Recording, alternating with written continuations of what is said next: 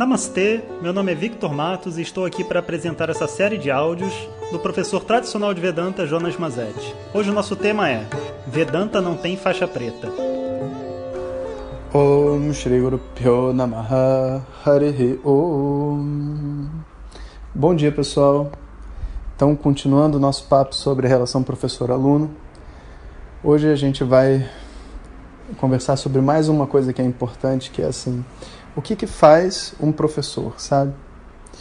A gente, quando começa assim a entrar na espiritualidade, é comum que a gente tenha algumas referências, né? Algumas pessoas que estejam mais à frente e que acabam de alguma maneira é, nos ensinando, nos orientando dentro do nosso processo. Seja um, amigo que ensina a gente a fazer meditação, seja, sei lá, um, uma pessoa que sabe sânscrito, aí me ajuda na minha alfabetização. Aí tem, sabe, um mestre que mora na Índia, que, que põe vídeos no YouTube, aí tem um livro de uma pessoa. Mas o que, que faz o professor? Né? E hoje em dia que existe essa moda né, dos TCCs, Teacher Training, TTC, né? Teacher Training Course, que aqui no Brasil se chama curso de formação, é, as pessoas ficam até assim, né? Como é que eu faço para ser professor de Vedanta? Assim, bom, primeiro você não vai querer ser um professor de Vedanta, porque é, ser professor não é tipo assim, sei lá, ser um artista, sabe, ser um, uma pessoa que lida com, com uma coisa bonita e maravilhosa da natureza. Ser professor é você lidar com lixo. Todas as pessoas precisam te entregar o que elas têm de pior. E a princípio parece que é uma coisa positiva porque você vê o conhecimento que o professor tem. Mas o conhecimento que ele tem não é função das aulas que ele dá, é função do tempo que ele estudou. Inclusive, a maior parte das pessoas que termina o curso de três anos e etc., acabam não virando professor. Por quê? Porque não querem esse tipo de trabalho, querem, vão, vão contribuir de uma outra maneira para o universo. Então, ser professor é um sacerdócio.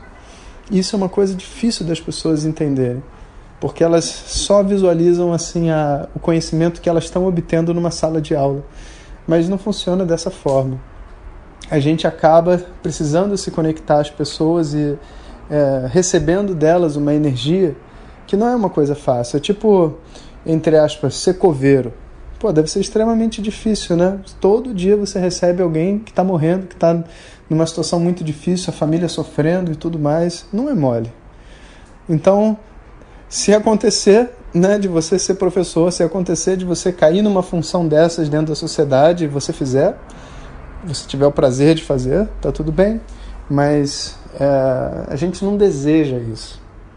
E o professor de Vedanta, em específico, ele tem um outro problema, que é assim: quando você estuda, você está passando por uma mudança cognitiva, você está descobrindo quem você é. E o objetivo do estudo é descobrir que você é Brahma, que você é livre, você não existe nenhum papel que defina você. E portanto, quando você vai estudar, se você ficar preso a algum papel, até mesmo o papel de querer ensinar, você na verdade bloqueia o próprio processo de aprendizado. Então, quando eu cheguei na Índia, eu já estudava já fazia uns 10 anos. Já tinha algumas turminhas, três, cinco pessoas. E cheguei lá, o Swami, primeira coisa que o Swami mandou fazer depois que eu contei a minha história, ele falou assim: Olha, aqui eu não quero que você dê aula para ninguém. Eu falei: Ué, mas Swami, qual o problema de ajudar as pessoas? Eu falei: Não, porque eu, a sua mente, o seu ego, tudo tem que estar livre desse papel de ajudar as outras pessoas. Aqui você tem que ser só aluno. E assim eu fui. Depois, quando chegou lá no final do, do processo, onde eu quando eu cheguei para o Swami e falei assim, Swami, agora eu entendo, porque eu, tantas essas projeções que eu fazia no Swami Dayananda, né, e no Swami Sakshat e tudo mais, que eu, eu tipo assim, falei, caramba, sabe, ainda bem que eu estou realmente vestindo esse papel de aluno, porque senão eu não ia, sabe, conseguir ver com tanta clareza essas coisas todas que estão acontecendo, eu ia estar preso e vendo as outras pessoas estudando e fazendo as coisas delas, é, é tanta loucura que eu falei, cara, some, eu não quero ser professor. Tá, agora para mim está muito claro que não, tipo, eu não quero fazer esse papel, que coisa horrível, né? Aí dia seguinte ele me chamou, Jonas, Você pode começar a dar aula para esse grupo daqui. Não, não, eu não quero mesmo. Eu falei, não, mas eu não estou perguntando se você quer. Você tem que dar aula. Você não quer crescer? Então agora está na hora de você dar aula. Mas para eu poder ser professor, primeiro eu precisei desistir de ser professor. E é um caminho longo até chegar nesse momento, leva bastante tempo. E na verdade, hoje em dia, né, mesmo depois de ter desistido, mesmo dando aula, eu não me sinto eu sou um professor, não. Eu, a minha identidade, aquilo que eu sou, se eu tiver que ser alguma coisa, eu sou um estudante. Agora, no meu coração, eu tenho que ser livre. Eu tenho que ser aquilo que o texto propõe que eu descubra. Eu não posso ser um papel. Isso é uma nuance né, que a gente muitas vezes não, não percebe no mundo espiritual. A gente acredita que a espiritualidade tem assim faixas, sabe? Faixa verde, faixa azul, até chegar na faixa preta. Né? E quando chegar na faixa preta, você está preparado para dar aula e ensinar as outras pessoas. Não, não funciona assim. Não, não existe graduação na espiritualidade, não existe faixa preta, sabe? Você, na verdade, está evoluindo dentro desse caminho exatamente para poder largar todos esses sistemas, para poder ser a sua verdade o melhor possível. O que, que interessa a cor da sua faixa? Ah, você só quer se ver livre. Então você não precisa de faixa. Você vê, você está se sentindo livre? Você consegue, você sabe quem você é? Você não precisa de faixa preta. E quando você vai explicar para uma outra pessoa, você consegue explicar? Você consegue. É, você tem clareza sobre o que você está falando ou você está falando qualquer coisa da boca para fora? Tem um monte de gente que faz isso, né? Vai dar uma palestra sobre um assunto, não sabe muito, vai lá e fica falando um monte de besteira sobre o assunto. Não, não é isso. A aula de Vedanta tem 40 minutos. Sua aula tem quanto tempo? 3 horas? Tem alguma coisa errada. Estudo tradicional, 40 minutos, um muhurta. É o tempo que a mente consegue se concentrar. Você consegue falar sânscrito, saber o mínimo ali da, do, da estrutura para poder guiar uma aula? Ou a sua aula é só feita baseada em aula que outros professores fizeram?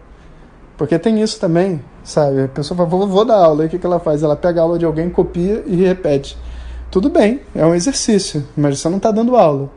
Você está repetindo a aula de uma pessoa e está tudo bem. A gente começa assim, mas não é isso que a gente quer. A gente quer que o conhecimento venha de dentro, entre você e o texto, não tem nenhum intermediário. O que existir dentro de você sai, a outra pessoa recebe, e assim o conhecimento flui. Então, todo esse processo delicado é como se fosse assim, desabrochar de um professor. E quando a gente começa a dar aula, a gente descobre então o quê? Que na verdade, por mais que eu esteja dando aula para um monte de gente, a primeira pessoa que está aprendendo sou eu. As pessoas que vêm para mim com os problemas que ela tem, na verdade, são uma oportunidade, às vezes, de refinar um processo que eu estou vivendo, de ganhar clareza sobre um determinado assunto. E claro que o professor tem que ter uma certa clareza, senão ele não tem como explicar, mas na medida que ele explica, coisas novas surgem, ideias surgem, coisas que ele não pensou antes, como se ele estivesse fazendo uma reflexão sobre um assunto e na medida que ele reflete, ele descobre. Né? Como se fosse assim, ele vai escrever um livro, né? Se a pessoa escreve um livro, ela ela está contando uma história, mas a primeira pessoa que está se beneficiando da história é ela mesma. Ela está descobrindo uma história, está desvendando uma história, desvendando conexões que às vezes ela não viu antes. Então, o professor ele aparece dentro desse desse movimento quase que natural. Você vai estudando, estudando, estudando e se for o seu karma ser professor, esse papel se desabrocha para você. Ao mesmo tempo, nem todo mundo que tem conhecimento é professor. Várias pessoas não têm o interesse de ser professor e, e vivem uma vida muito boa e falam até assim, cara, qual, qual vida melhor que eu posso ter para mim? Às vezes a pessoa estudou, ela dá uma aula ou outra, mas, cara, olha, eu vivo aqui na minha casinha com os meus, meus animais, as minhas plantas, ajudo ali aquela comunidade, faço um trabalho social e vivo muito feliz e muito bem não tenho pressão nenhuma de dar aula para ninguém. Isso é muito legal de ver. Tem vários amigos que estão dentro dessa situação e estão muito felizes assim. E tem várias pessoas que, inclusive, têm o conhecimento e querem dar aula, mas não necessariamente Ishvara abre as portas para isso. E você olha para ela, você conversa com ela, você fala, cara, ela tem tudo. Ela estudou, ela tem o conhecimento, tem até fama. Ela tem como fazer o que ela quiser, ela consegue mas a aula não flui. a pessoa perde o interesse ou os alunos não estão tão interessados e a coisa não acontece. E a gente entende então que os karmas jogam ela em uma outra direção. E pode parecer que não, mas essa questão dos karmas são muito importantes. São bênçãos né, dos mestres de Dakshinamurti, né, Shiva na forma do professor, da tradição. Isso que faz com que as pessoas cheguem, se movimentem, se interessem, sabe, queiram estudar mais. Uma vez falaram assim para mim, é, olha, não seja professor de Vedanta não, porque as pessoas realmente é, não têm interesse de estudar. Falei, caramba, né? Aí, às vezes eu vou na Índia, tem gente que me fala isso na Índia. Aí quando eu mostro para eles uma foto de uma palestra minha no Brasil, o pessoal fica assim, caramba, como é que tem tanta gente? Como é que pode? Não sei o que. Eu falo, cara, nem eu sei. São as bênçãos dos mestres. O que, que a gente vai fazer? É assim que é. E não quer dizer que um seja melhor, o outro seja pior. Não é isso, sabe? É uma, é uma questão de, de conexão. É uma relação criada pela conexão entre duas pessoas. Não é algo que a gente vai conseguir explicar. É tipo um é um relacionamento, né? Você estabelece um relacionamento com alguém, você vai explicar por que, que você se apaixonou. Você não tem como explicar por que, que você se apaixonou. Você se apaixona. E da mesma maneira, esse amor, entre aspas, né? Que no início a gente não vê como um amor, mas, enfim, essa relação professor-aluno. Por que, que você quer estudar com fulano? Você tem como explicar por que, que você quer estudar? Não tem. A única coisa é você ver dentro de si né, aquela convicção e aquele desejo e ver o conhecimento fluindo e ver a vida melhorando e fala, cara, eu estou estudando e tá, estou indo bem, estou gostando, minha vida está melhor, está tudo ótimo, né? Então é assim. O professor desabrocha na medida que o, o conhecimento vai ficando mais maduro dentro dele e os alunos vão naturalmente se conectando como abelhas buscando o néctar das flores, passeiam pelo jardim e vão até aquelas flores que os karmas as levarem. Om Sahanavavatu Sahanau Bhunaktu Sahaviryam Karavavahai Tejasvinavadhitamastoma Vidvishavahai Om Shanti Shanti Shanti se você quiser receber nossas mensagens diretamente no seu WhatsApp, peça para quem te encaminhou este áudio para compartilhar o nosso contato e nos envie a mensagem Quero Receber. Mais informações www.vedanta.com.br. Até o próximo áudio. Om Tat Sat.